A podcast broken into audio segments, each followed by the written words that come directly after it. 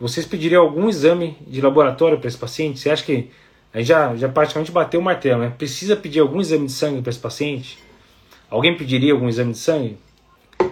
Hemograma. Alguém pediria hemograma para esse paciente? Você acha que precisa? Hemograma é interessante, por quê? O hemograma pode nos ajudar porque é, a gente não espera a presença de leucocitose, que é algo que pode sugerir aí uma infecção bacteriana. A gente não espera a presença de anemia, por exemplo. Então, o hemograma pode dar indícios que nos seria um alerta para internar esse paciente. Então, o hemograma vale a pena. Doutor Danilo comentando aqui, troponina. Troponina, será que vale a pena pedir?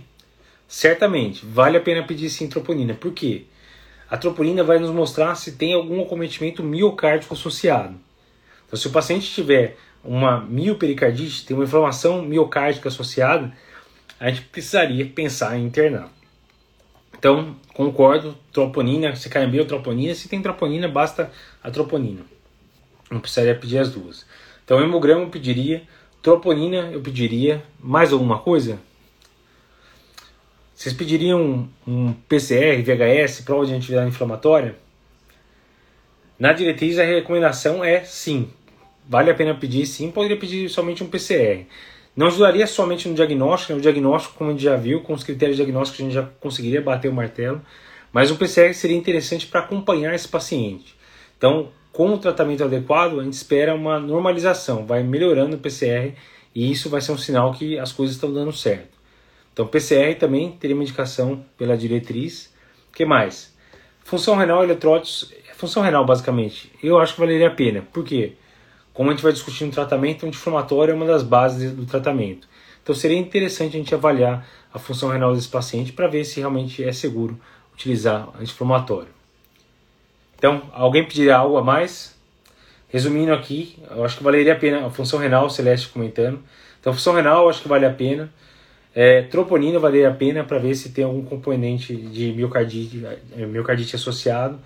Hemograma valeria a pena para ver se tem algum sinal de alerta aí que a gente vai pensar em internar ou não o paciente. E PCR, você não precisa sair pedindo tudo. Se você quiser falar, eu quero pedir um FAM porque eu quero investigar se o paciente tem lúpus, isso não é necessário na emergência. Como a gente comentou, a maior parte dos pacientes tem pericardite viral, pericardite viral, idiopática, e vai resolver com o tratamento inicial adequado, que a gente vai discutir aqui.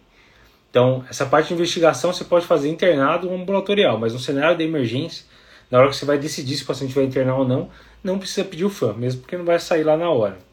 Tireoide também, em geral, não precisa pedir de cara. Você vai poder pensar depois, principalmente se ele não evoluir bem, qual que é uma outra possível etiologia. Mas a grande maioria que chega com esse perfil que eu falei, um pródromo, uma infecção viral, há uma, duas semanas, que começou com uma dor torácica, característica pleurítica, que melhora quando inclina para frente, com atrito pericárdico, isso aí parece uma, uma pericardite aguda viral que vai responder bem ao tratamento se for bem feito, certo? Então, eu acho que o basicão é isso daí. Hemograma, função renal, troponina e PCR. Acho que não precisa ficar pedindo muito mais coisa além disso daí.